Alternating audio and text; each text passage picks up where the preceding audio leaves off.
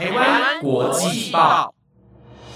，The Taiwan Times 制作播出，值得您关注的国际新闻节目。欢迎收听台湾国际报，我是佳苑，马上带你关心今天，也就是一月二十三号的国际新闻重点。各位听众朋友，晚安！马上带您了解到今天的新闻内容。今天的国际新闻焦点就包括了蒙特瑞公园式枪击案，联邦机构将半旗哀悼；西班牙警破获私烟工厂，雇佣乌克兰难民；阿尔登闪辞纽西兰总理，继任者希金斯表示要消除厌女症；日本二零二三年度财政预算案再创新高。以及泰国唐人街飘浓浓年味，促进当地观光经济。如果你想了解更多的新闻内容，那就跟我一起听下去吧。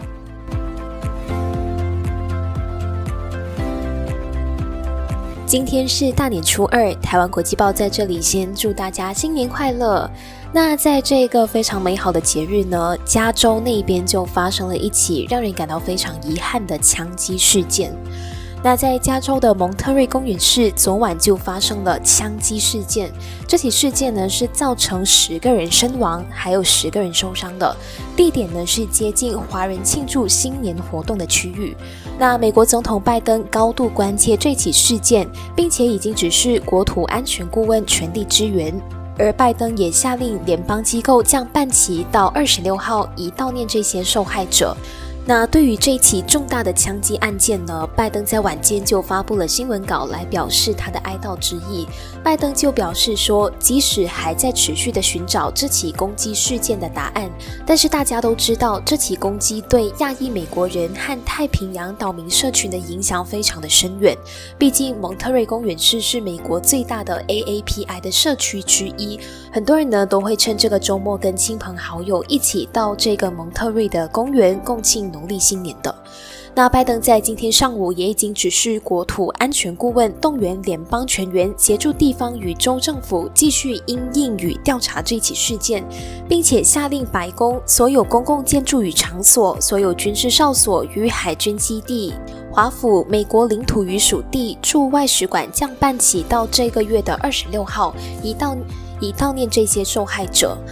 无论如何呢，还是希望这一起枪击案的主使者最终能够获得法律的制裁。那在这里呢，也要向所有的受害者家属表示哀悼之意，大家节哀顺变。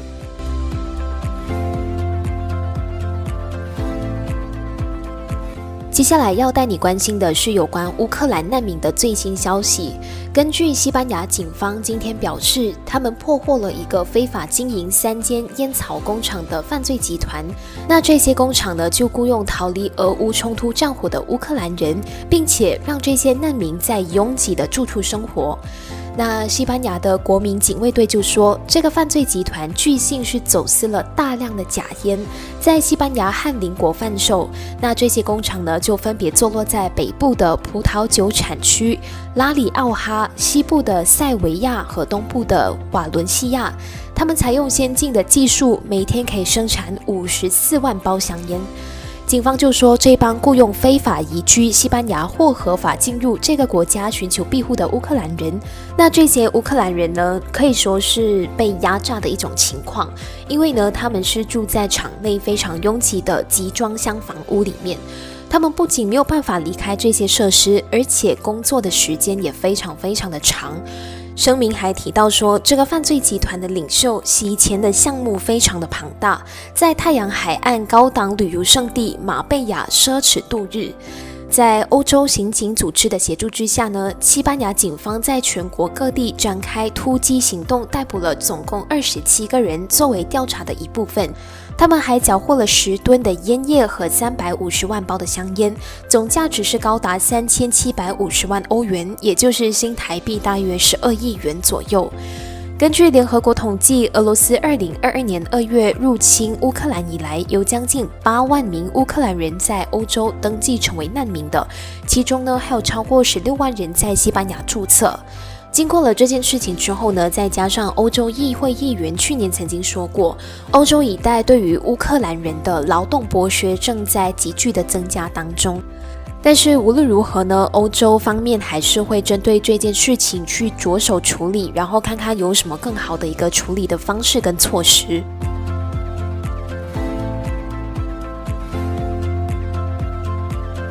接下来要带你关心的是有关纽西兰总理闪辞的最新消息。阿尔登呢，在刚过去的十九号就无预警的请辞纽西兰总理的这个位置。那纽西兰的执政工党在二十二号，也就是昨天，就选出了由四十四岁的希金斯接替出任党魁，成为纽西兰第四十一任的总理。那希金斯是工党唯一的提名人选。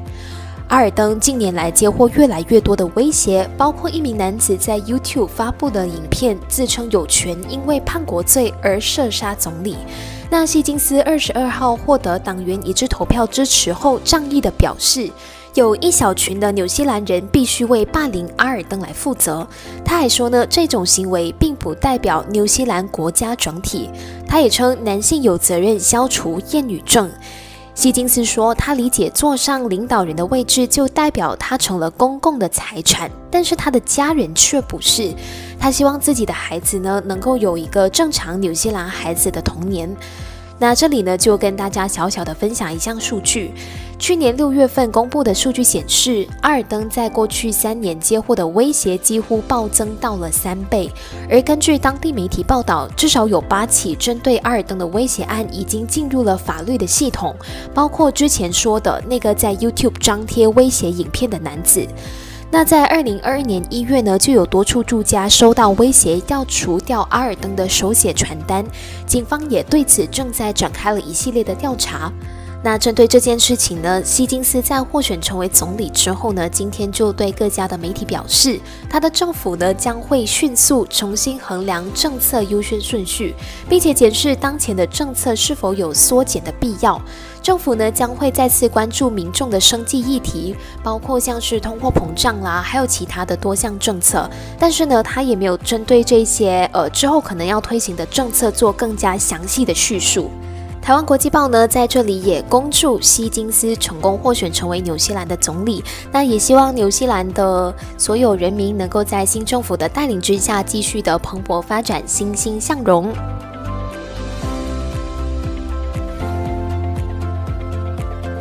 接下来呢，要带你关心的就是有关日本二零二三年度财政预算案的最新消息了。日本政府今天就向国会提出了一般会计税出总额一百一十四兆三千八百一十二亿日元，也就是大约新台币二十六兆七千四百七十九亿元的二零二三年度中央政府总预算案。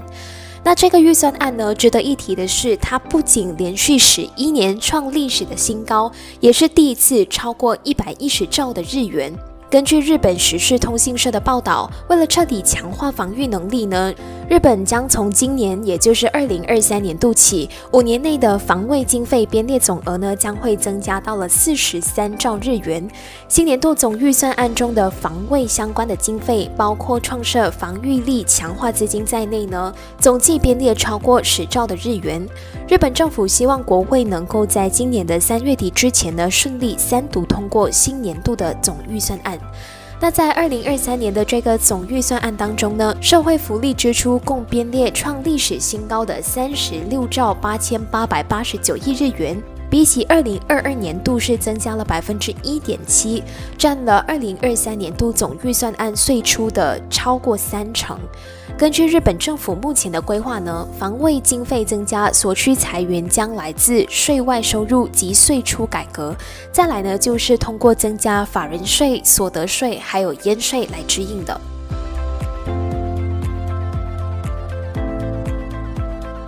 适逢农历新年期间嘛，那台湾国际报今天要为大家带来的最后一则消息呢，当然就是跟农历新年有关系了。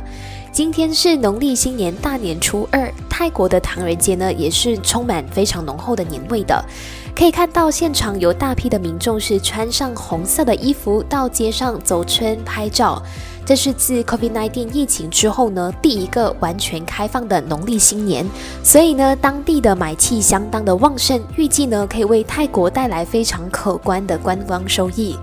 虽然农历新年在泰国并不是国定的假日，但是泰国的华人呢依然会遵守传统的习俗，到街上去采买年货。再加上泰国人其实是非常喜欢过节的，无论你是不是华人都好，过年期间呢，你都会看到有很多的泰国人呢到唐人街去走春，以及到寺庙去参拜，祈求新年能够有好运气。那热爱过年的泰国人呢，就在农历新年期间会穿上各种各样非常红的衣服，女孩子呢还会穿上旗袍或者是汉服，特别到唐人街去拍照的，营造一种非常浓厚的过年气氛。然后呢，如果你是身在唐人街的话，你也可以看到，诶，街上有不少的舞龙舞狮的表演，可以吸引非常大批的民众驻足拍照。根据泰国观光局预估，从一月十九号开始，一直到二十七号的这段期间呢，会有五十八万的外国观光客造访泰国，并且呢，会为泰国当地带来一百六十亿泰铢的观光收入。那观光局也预估呢，外国观光客的消费，如果再加上泰国本地观光客的消费的话，这个农历新年期间大约可以达到总共两百一十亿泰铢的观光收入，是达到二零一九年。同期的百分之四十八。那无论如何呢，都希望大家这个新年能够开开心心，跟家人一起团聚。祝大家新年快乐！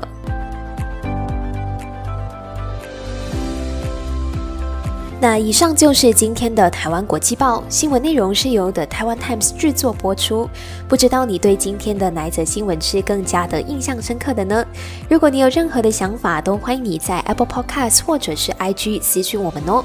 感谢大家的收听，我是佳苑，我们下次再见，拜拜。